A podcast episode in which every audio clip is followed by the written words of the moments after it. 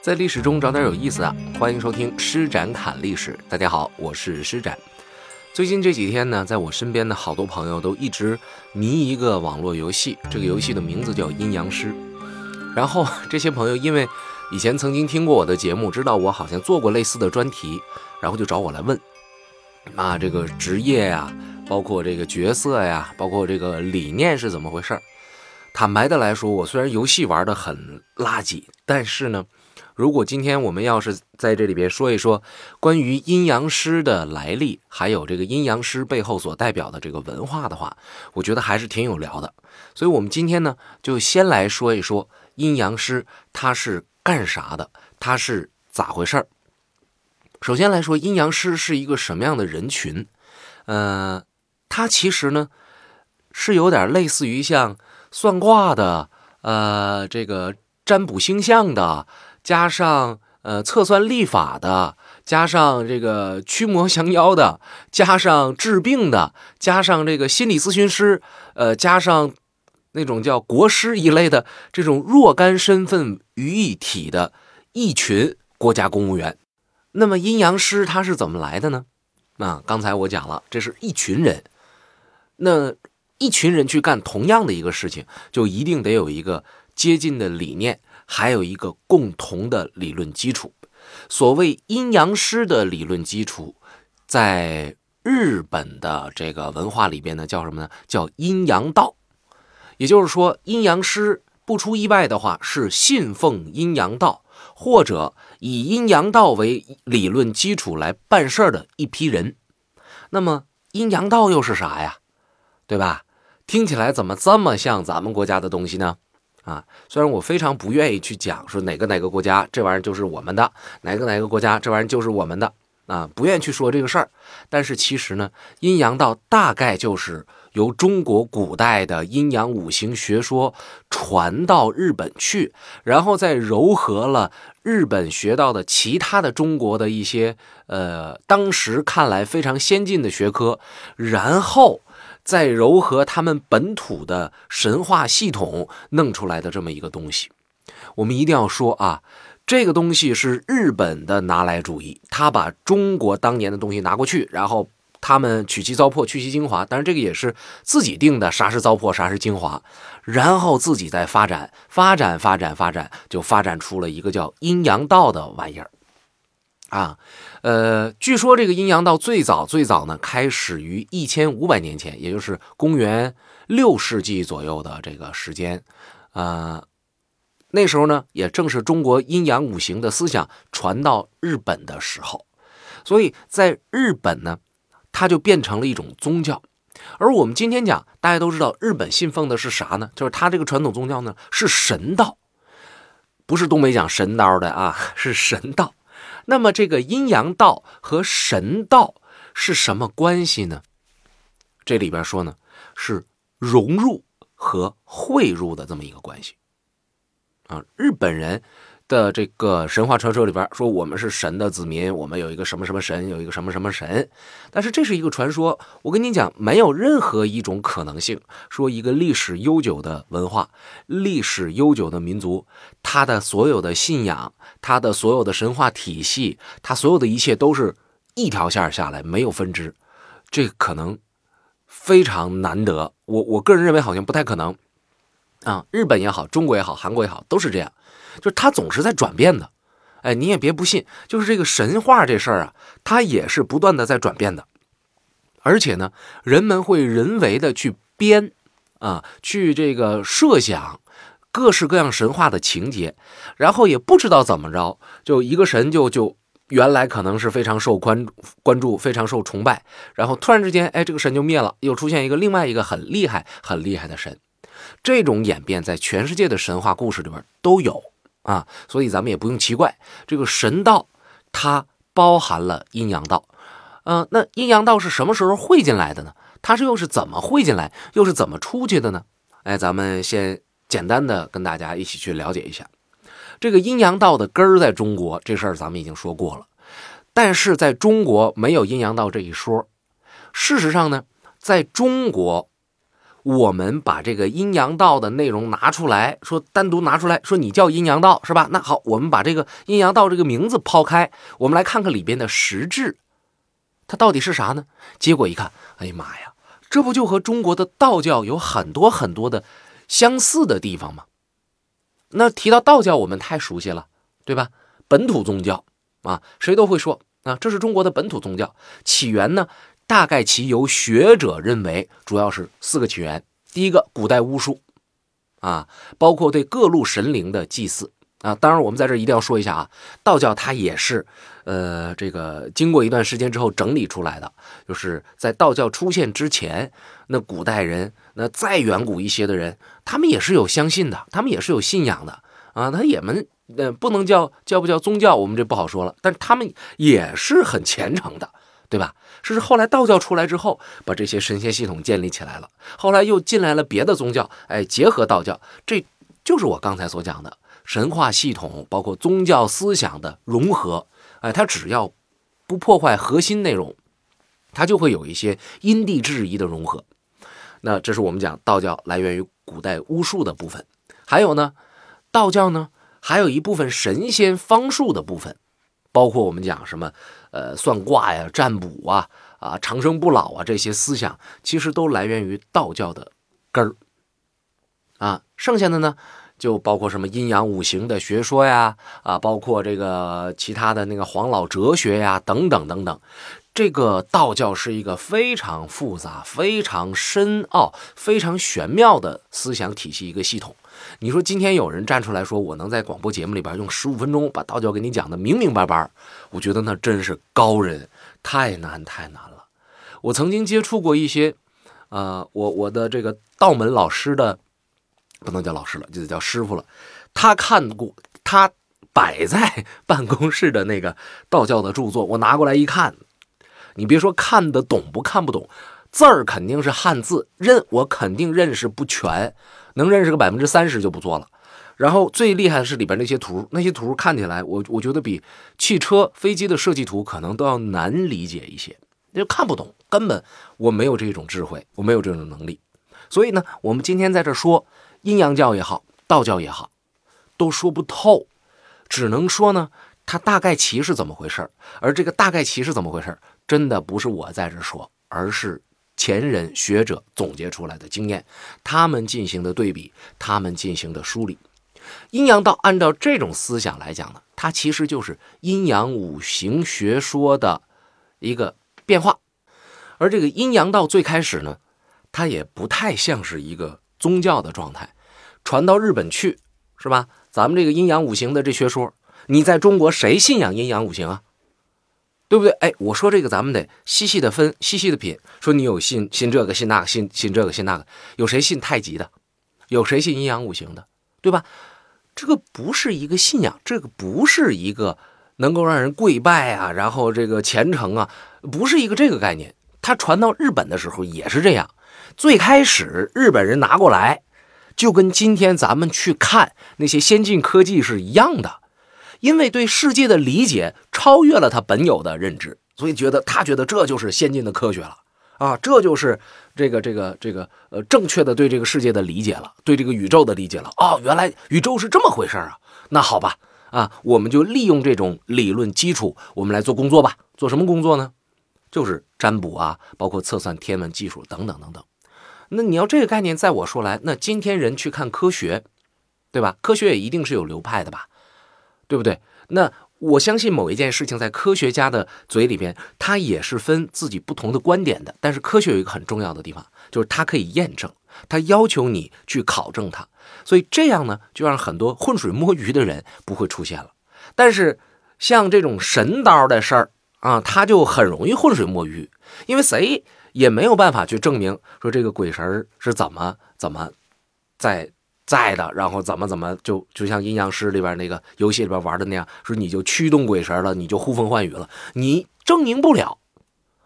所以这个就是科学相对于严谨的这个状态。哎呀，说远了，我们继续说这个阴阳道。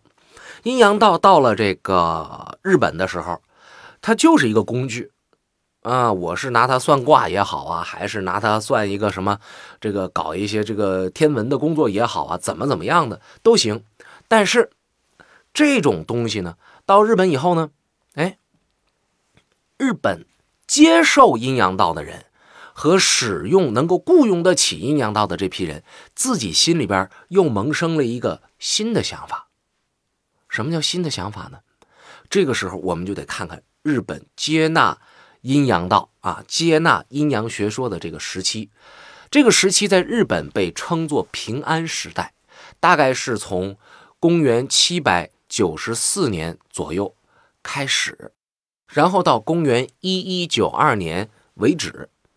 啊，这个时期是日本天皇政府的顶点，据说呢，也是日本古代文学发展的一个最高峰，一个顶点。那平安时代的日本，其实和中国仍然有非常紧密的交流，因为一呃是在八百九十四年左右的时候，日本废止了到我们国家的这个遣唐使的这个制度，啊，在这之前呢，他们都是一直在接受着呃中国文化或者讲儒家文化给他们的影响，那儒家文化的传播，同时也会带来很多其他的文明和文化。比方说像这个道学，比方说像佛教等等等等。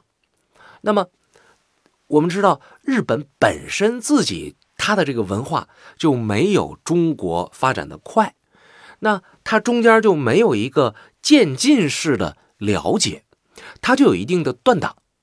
就是我这个人啊，我刚发展到一二三，突然之间给你来个六七八四五六断档。哎，你要别的国家呢？是我一二三四五六七八一直发展出来的，他能理解这个事儿。到了中间断档的这一部分日本人，他理解不了，他就突然觉得这事儿特别的神奇，特别的神秘，于是就把这种阴阳学说一下子捧的特别高，或者说一下子拔的特别高。再加上呢，嗯，我们得讲，在很多对世界的理解还没有。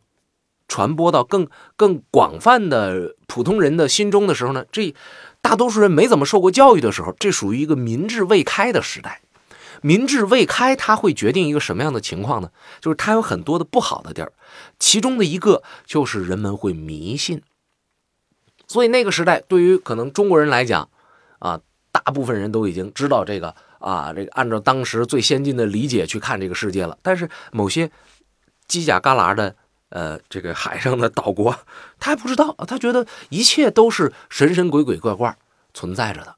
为什么我们看不见它呢？是因为我们的眼睛看不到后背啊，我们的眼睛看不到黑暗，是吧？呃，我们的眼睛呢，就看不到这个远处的东西，所以那些神神鬼鬼怪怪啊，就在我们的眼睛看不到的地方，他们跟我们在一起。所以这是当时日本人的状态。今天回过头来，大家玩过阴阳师这个游戏，或者说玩过类似、呃看过类似作品的人，都可能会对我刚刚所说的那一段有一个认同，就是因为在他们的文艺作品里边，讲的就是那个时期的阴阳师，说的就是这个观念，哎，就是这意思。所以人们开始神道了啊！一看，哎呦，本身他就有一点迷信，再加上呢，这我刚才说那个。认识的阶梯一二三，然后六七八中间断个四五六，就把阴阳道呢就当做一种解决很有问题的，呃，就是解决所有问题的一个妙术啊，一个非常重要的方法。好了，这就让阴阳道变得非常的盛行了。但是又出现一个问题了，阴阳道在这儿这么盛行啊，那么日本的统治者就觉得这事儿不太合适了。为啥？啊，我们应该有一等一的话语权啊！你民间的阴阳师，你有你的理论依据，你开启民智，你说的那些话，不是我想听的呀，或者说也不是我想听的呀，呃，不，并不是我想说的呀，对吧？这些话你跟他们说有啥用啊？说了他们也办不到，也做也做不了，而且你这有害于我去这个。治理和管理整个这些民众，那干脆吧，你们不要在民间瞎混了。哎，你们凡是会这个能力的人，那，凡是有这个能说的人，我都给你们招安。你不要在民间玩了，给多少钱你也别玩，你能挣多少钱呢？我养着你们还不行吗？这是日本文化在当时和中国非常不一样的地方。在中国呢，这个阴阳五行学说呢，大多数是民间主导，呃，这个官方呢少量占有，是吧？有几个高人是官方啊，皇上身边可能他信任这个啊，我喜欢这个，这是少量的。但是在日本不是了，它是民间基本上不让你去生存，你不是不能有，你可以有，但是我不让你生存，我不给你空间。你牛，你厉害，或者说你会这个东西，你想寻个一官半职，好，我给你国家公务员的身份，你来为我服务。所以在那个时候，朝廷就专门设置了一个收纳阴阳师的机构，叫做阴阳寮。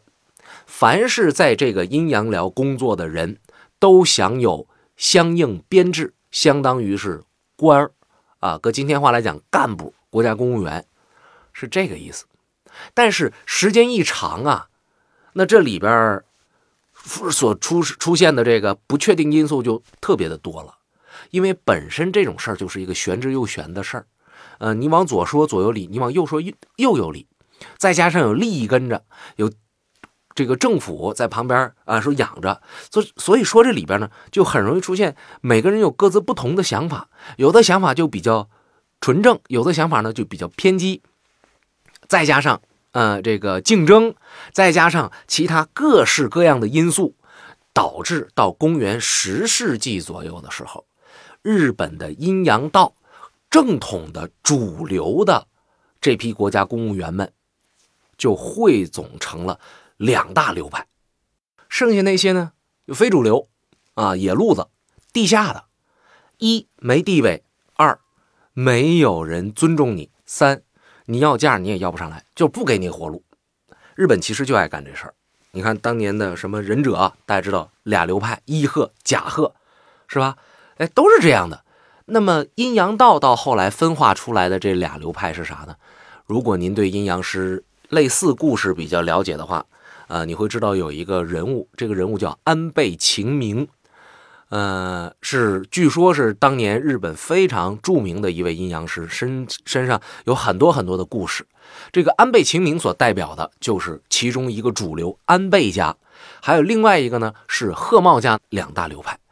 我们在这说的这个什么什么家和什么什么家，并不是说这个家里边所有的人都是有血缘关系的啊，他只是说以这个家为名啊，什么什么氏，什么什么家，哎，他们有名有人依靠着他们，呃，仰仗着他们，在他们的名声底下过活，是这个意思。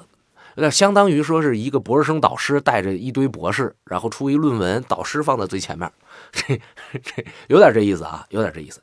那么他们当时干点啥呢？他们相当有权利了。我们不去谈政治影响力，我们就去谈天文历法的制定。这些大哥们有主动权，有主导权。他除了没有拍板权之外，他啥权都有。